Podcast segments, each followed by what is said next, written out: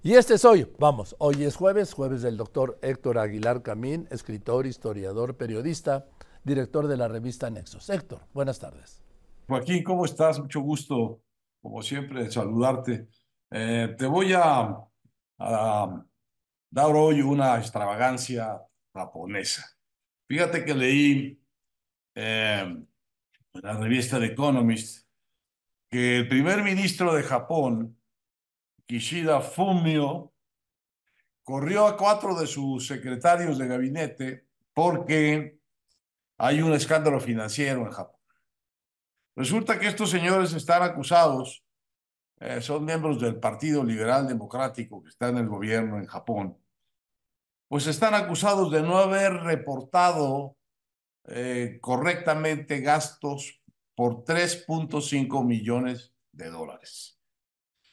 Y el impacto de este hecho en Japón fue tremendo, Joaquín, porque eh, mostró eh, este eh, jueves que pasó, pues, que todavía, digamos, el día de, de ayer, pero, pero en Japón, que se colapsó el apoyo público al primer ministro Kishida a solo Ah, en, donde solo 17% de la gente eh, eh, contestó que lo apoya por, un, por una irregularidad de 3.5 millones de pesos.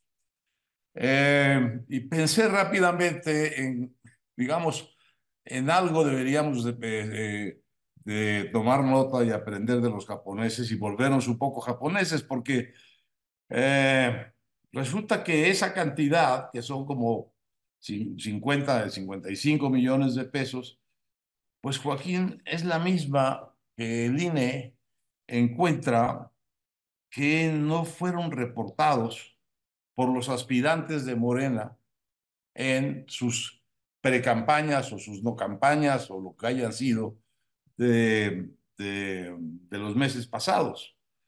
Eh, y que yo eh, haya leído, no veo que haya habido ninguna consecuencia por esta misma cantidad en nada, ni en, eh, ni en las instituciones eh, anticorrupción mexicanas, ni, eh, ni en el INE, ni en el tribunal. Entonces, aquí tranquilamente pueden sobregastar 54 millones que por mal reportarlos en Japón, les cuesta una caída bárbara de la aprobación de el, eh, el gobierno en funciones. Bueno, sería bueno eh, volvernos algo japoneses, porque ya lo he dicho varias veces aquí, pero también hay otro espacio mucho más serio eh, en el que ojalá y hubiéramos sido como japoneses, y es el de la pandemia porque Japón tiene una población parecida a la de México, de 124 millones de eh, habitantes, y tuvieron durante toda la pandemia menos de 50 mil muertes en exceso. Nuestra pandemia, el manejo mexicano de la pandemia, dio, pues ahora están ajustando la cifra, pero dio 788 mil muertos en exceso.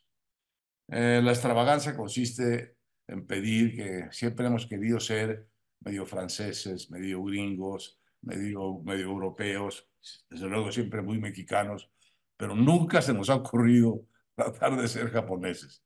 Ojalá y fuéramos un poco japoneses en eh, cosas como estas y en el costo que estos niveles de corrupción mexicanos y estos niveles de ineficiencia gubernamental mexicana cuestan en un lado y en otro. Ojalá.